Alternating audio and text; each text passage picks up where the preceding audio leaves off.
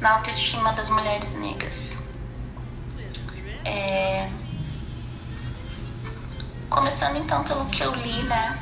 Como eu já, come... já mencionei, Elisa Lucinda. Elisa Lucinda tem poemas eróticos belíssimos, onde ela fala desse corpo negro, belo, prazeroso. E fez muito bem para mim ler o trabalho da Elisa Lucinda no sentido da autoestima, né? no sentido de eu também, junto com essa minha pesquisa, eu também começar a procurar a imagem da mulher negra na mídia. Então, é, eu, o meu processo de escrita ele envolve muita imagem.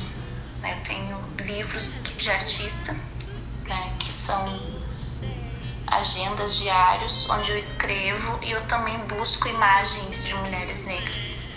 E é muito difícil. De uns dois anos para cá isso tem mudado, mas as revistas femininas negras, uh, brancas, né? Uh, a mulher negra não, não, não era contemplada na sua beleza, né? A mesma coisa a mídia, né? propaganda, publicidade propaganda, as novelas, os programas. Então acho que durante muito tempo nós mulheres negras brasileiras nós não tínhamos referenciais de beleza negra né, nos meios de comunicação. E como sou leitora, né, eu encontrei primeiramente na, na literatura da Elisa Lucinda. Depois a gente sabe também que essa questão estética ainda é imposta. Né? O padrão, mesmo de uma mulher negra, é o corpo né? padrão alto, magro, esbelto, né? o cabelo comprido, enfim. Todo um, existe um padrão de posição da beleza negra que a gente não pode mais se pautar. Nós temos que pensar nos nossos referenciais de beleza fora desse pensamento é, que objetifica a mulher branca e também objetifica a beleza da mulher negra. Então, a gente tem que começar também a, a pensar nessa beleza interior. Pode ser algo utópico ou ingênuo da minha parte, mas, né, é, mulher bonita é a que luta. É assim que eu vejo né, a, o feminismo. A mulher bonita é a que diz não.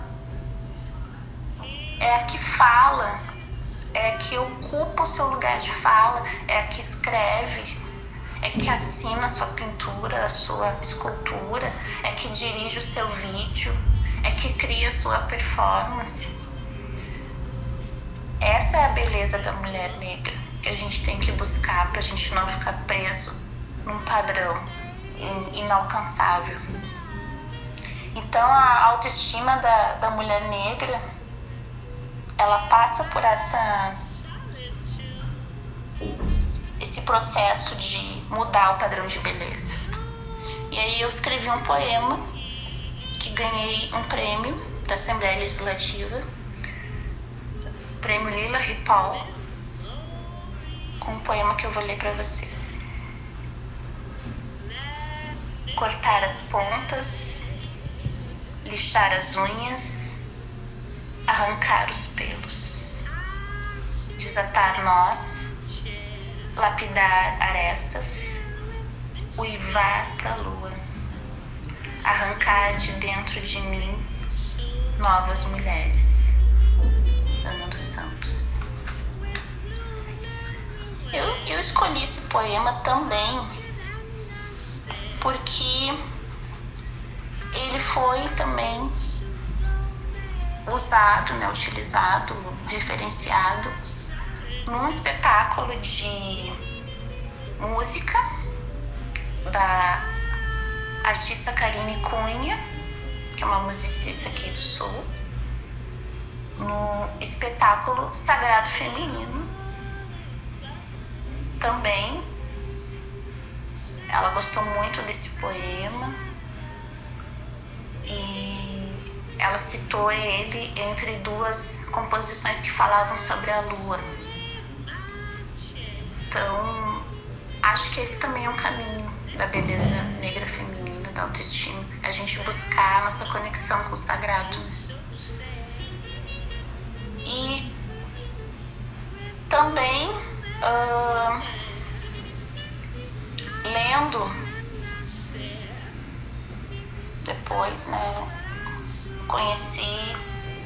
Pesquisa Carolina de Jesus e foi foi e continua sendo um trabalho muito potente que eu faço com os meus alunos com quartos de despejo e, e é interessante que a literatura negra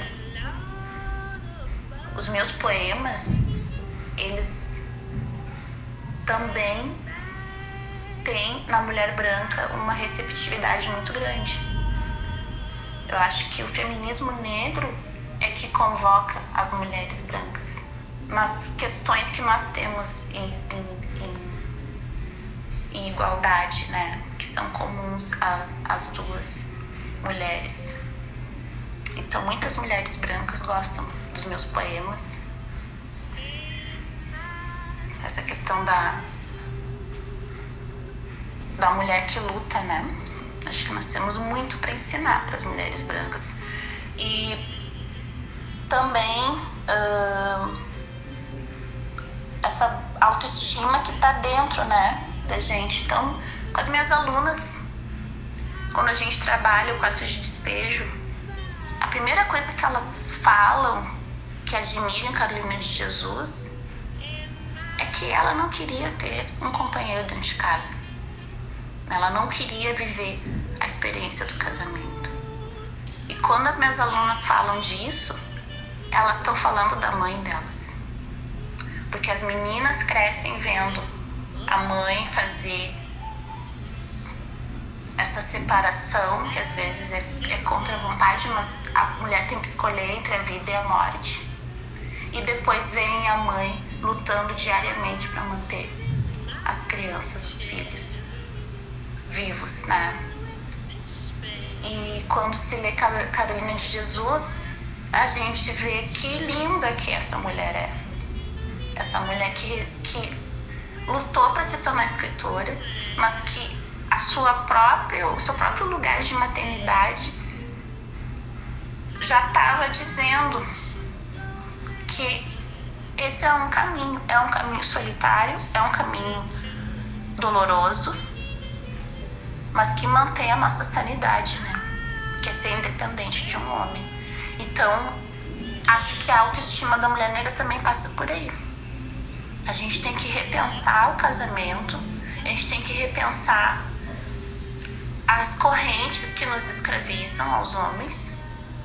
E nós temos que procurar companheiros e não opressores. E a mulher bonita é a mulher independente. A guerreira, que é uma palavra que a gente não gosta muito, mas é assim que a gente é. Eu, eu vou então dizer um poema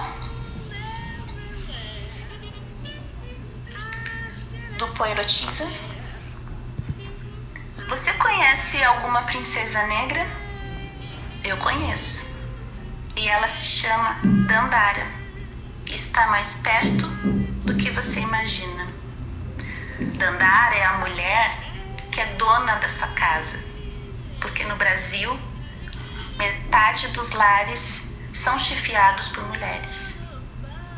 Dandara é guerreira, porque está lutando por um espaço nas rodas de capoeira. E ela sabe gingar, e ela sabe sambar, e sabe bater se for preciso mas o que ela sabe é manter no rosto um sorriso. Dandara é guerreira, porque chove na sua horta e ela vai vender na feira. Dandara é quitandeira. Dandara é princesa e também é rainha. Eu sei que você a conhece. Lembra da sua prima, da sua tia e da sua irmã?